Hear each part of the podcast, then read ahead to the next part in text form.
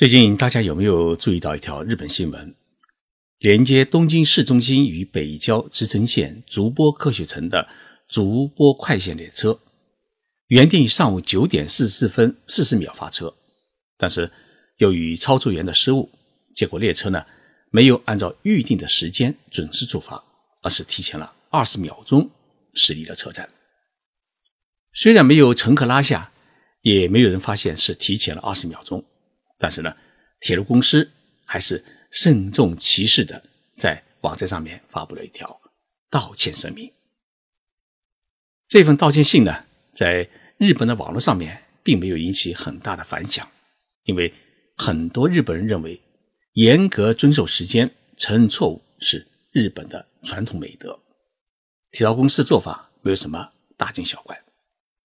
但是这一道歉声明。却引起了海外媒体的关注，像英国的 BBC、美国的《纽约时报》，还有俄罗斯的卫星网，还有中国的网络媒体啊，纷纷予以转载报道。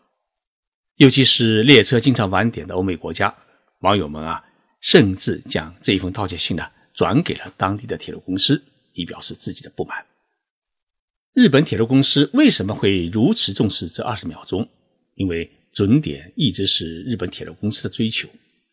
不仅要求是准点到达，还要求必须是准点出发。一方面呢，是为了避免出现铁路的交通事故；二是为了避免因为不准点打乱了整个公司列车的运营计划；第三呢，是为了避免耽误乘客的出行；第四，是为了体现铁路公司严谨安全的管理理念。日本社会为什么在时间问题上面会表现出如此的苛刻？这是我今天想跟大家聊的一个话题。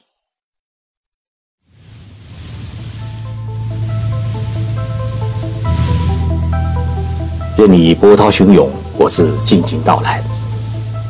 静说日本，冷静才能说出真相。我是徐宁波，在东京给各位讲述日本故事。在日本。朋友之间如果约一个饭局，需要提前几天约呢？一般是提前一个月，至少呢也得提前一个星期。如果是提前一天或者当天约饭局，日本人的第一个反应，哎，你是遇到了什么难处？第二个反应是这个人太势利了。日语中有一个单词，其实是汉字，叫约束。虽然是汉字，但是意思呢与现代汉语的约束有一定差异。日文中的约束呢，翻译成中文的话，应该是约定。在日本啊，约定的事情是不能随意更改的，除非遇到家人生病啊、地震、台风啊，或者自己中暑倒下。为什么不能更改？因为对方啊，为了跟你这个约定，已经推掉了其他的安排，已经为你预定了饭店，心理上面已经做好了与你相聚的准备，甚至呢，已经为你买好了礼物。所以，能否如约？变成了一个人的信用问题。在日本社会，一旦失去信用，那么朋友之间的关系就会疏远，而公司之间的生意关系呢，也会因此受到损失。也许有听众朋友说，我比如跟对方说，比如说我们像单位啊突然开会啦，领导突然找我谈话，公司突然通知我出差，那么这些理由在中国能够成立，在日本能否成立呢？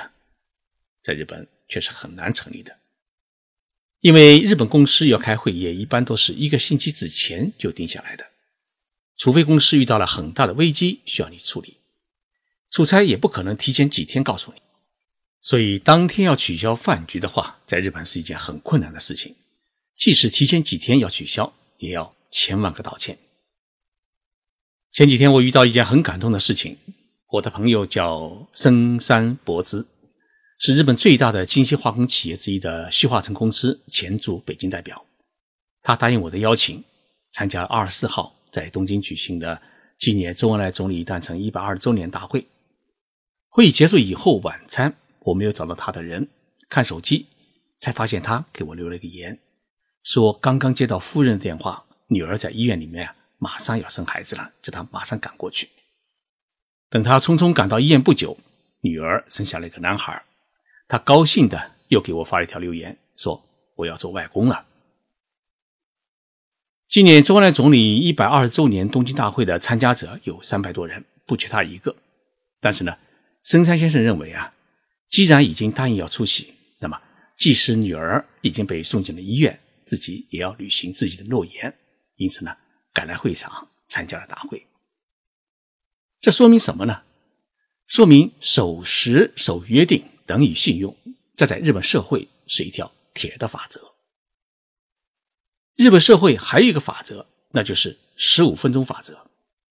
这是一个什么样的法则呢？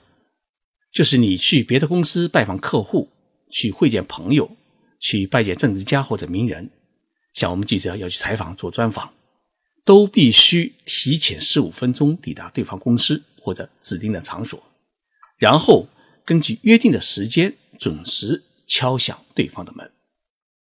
比如说。我要去拜访一家公司的社长，约定的时间是上午十点钟，那么我就要在上午九点四十五分赶到这家公司的附近，或者进入这家公司的一楼大厅等候，在九点五十五分时通知前台或者打电话给对方的秘书，告诉我已经到了，可以随时上楼拜访。不要小看这十五分钟。在这十五分钟里面啊，你可以静静的准备自己要谈的内容，整理一下自己的思路或者心情，甚至可以上个洗手间。最为关键的是，你能够保证自己不迟到，让对方公司觉得你是一位守时、靠谱、有信的人。也许这十五分钟就可以让你与对方建立起一种信用，谈成一笔生意，成为贸易伙伴。如果是跟朋友约定在哪里见面，你算好时间，准时赶到。那么，在日本社会啊，还有一条法则，就是准点等于迟到。为什么准点等于迟到呢？因为你自己虽然是准点赶到，感觉到自己并没有迟到，但是你的朋友或许已经等你半小时、十分钟。事实上，已经做一件很失礼的事情。那么，万一自己要迟到的话，该怎么办？日本社会的常规是至少三十分钟之前通知对方，并明确告诉对方大概要迟到多长时间。日本人一般都会说：“啊，没关系，没关系。”至于说就大一就不大一步，但是呢，心里还是有关系的，因为你给别人添了麻烦。所以在通知对方自己要迟到的时候啊，一般不要解释迟到的原因，比如说啊，说堵车啦，开会晚了。因为在东京，没有人会自己开车去赴约，而且东京一般也不会堵车，大多数人呢是坐轻轨、地铁出行，都是算准了时间，迟到就是迟到，向对方道歉。但是呢，要说出一个迟到的时间，这样的话呢，让对方有一个思想准备，可以利用等你的时间来做其他的事情。日本社会不仅是个人守时，企业也努力守时。世界航空数据公司 OAG 最新发布了2018年准点率综合报告。这份报告呢，汇总了2017年全年度的全世界5700万条航班的数据，评估出了全球最大型的航空公司和机场的准点率的情况。结果显示啊，日本航空东京羽田机场和大阪机场的准点率分别荣登。超大型航空公司、超大型机场和大中型机场类别的全球第一。日本航空公司是日本最大的航空企业，它全球呢有两百二十九个航点，同时呢也是世界第三大的航空公司。日本航空公司的准点率是多少呢？高达是百分之九十八点二八，平均延误时间仅为三分钟。全球总点率第二名也是日本的航空公司，叫全日空。全日空的总点率是百分之九十七点零三。而我们中国四大航空公司当中表现最好的海南航空公司，其总点率为百分之六十五。可见两者之间的差距有多大？我曾经采访过日本航空公司，问他们如何能够保证这么高的准点率。他们说了三个秘密：第一，专门航线要有专门的飞机；不能一架飞机一天时间里面跑几个城市换几条线搞疲劳战术。这样的话呢，哪一条线出了问题，会影响到后续这架飞机直飞的所有航班。当然，这里有个前提，就是日本航空公司它又有足够的飞机的储备。对于日本航空公司来说，为了保证准点率，多买几架飞机也是在所不惜。第二，乘客办理登机牌和托运行李是随到随办，没有规定两个小时之前才能办理。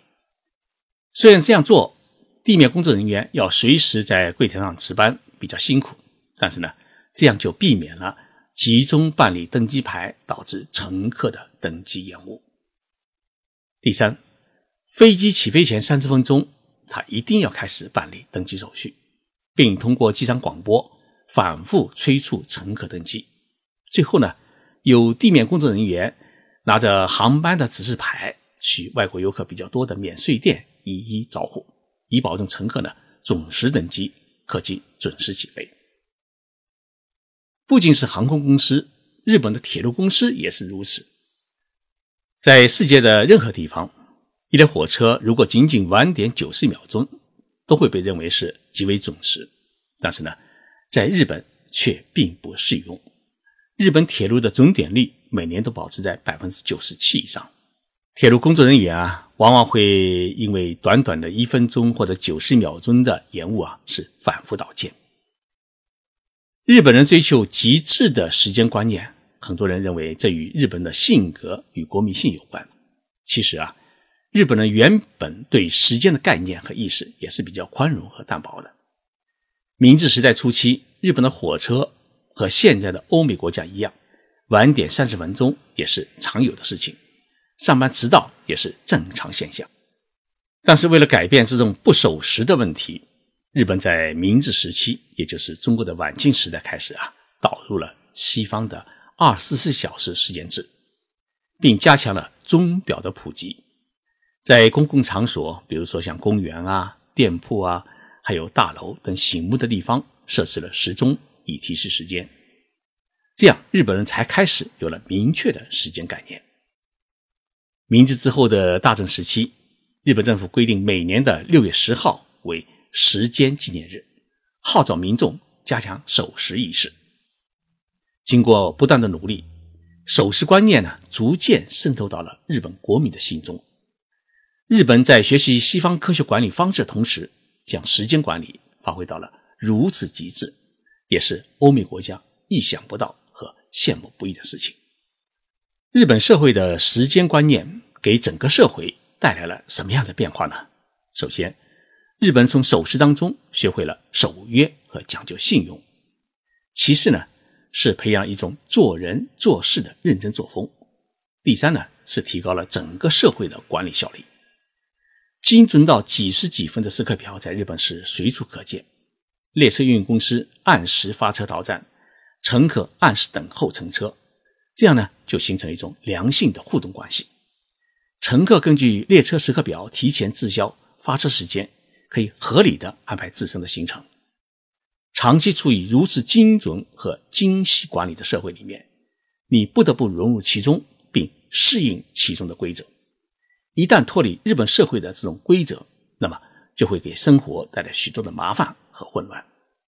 所以，日本社会因为守时而进入了一个守规则、讲信誉的时代，一个社会也因此进入了一个良性循环的状态。谢谢大家收听这期节目。本期节目呢，还是由我和成都艺术城共同打造，希望通过介绍日本社会的点点滴滴。让更多的听众朋友了解日本社会的那种精益求精的工匠精神。节目最后，我来解答听众朋友提出的一个问题：暑期带孩子如果来日本旅游的话，最好去哪里旅游？我给大家推荐三个地方。第一个呢是东京。为什么要推荐东京呢？因为东京有许多的博物馆，还有东京迪士尼乐园和海洋乐园，可以供孩子们参观、学习和游玩。第二个地方呢是北海道。八月份日本全国高温，唯独北海道比较凉爽，而且有广袤的山地平原和海湾可以供孩子们玩耍。富良野的薰衣草还能看到。第三个地方呢，我推荐大家去伊豆半岛。伊豆半岛呢，离东京很近，新干线也就一个多小时，有许多的温泉，也有很多的海水浴场，海鲜也很好吃，尤其是红烧鲷鱼是伊豆半岛的名料理，大家呢一定要好好的吃一顿。只是八月份呢是日本的旅游旺季，机票和房费都很贵，所以呢要请大家早早做好准备。我是徐静波。在东京给大家播报这一节目，节目的文字稿，请大家浏览我的微信公众号，公众号的名称就叫“静说日本”。